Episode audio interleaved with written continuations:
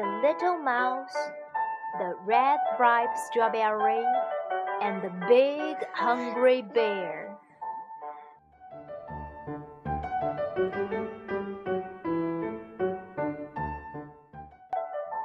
Hello, little mouse. What are you doing?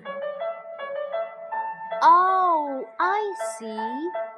Are you going to pick that red ripe strawberry?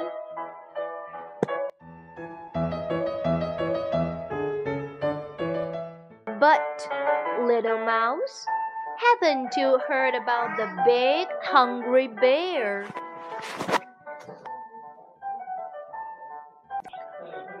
Oh, oh, oh, how that bear loves red ripe strawberries.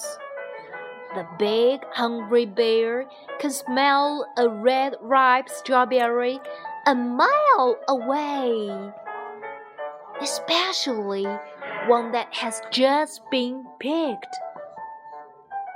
Boom, boom, boom. The bear will tromp through the forest on his big hungry feet and sniff, sniff, sniff. Find the strawberry. No matter where it is hidden or who is guiding it or how it is disguised. Quick!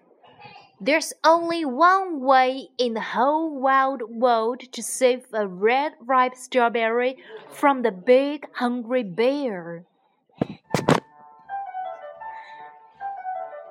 Cut it in two. Share half with me. And we'll both eat it all up. Yum! Now, that's one red ripe strawberry the big hungry bear will never get.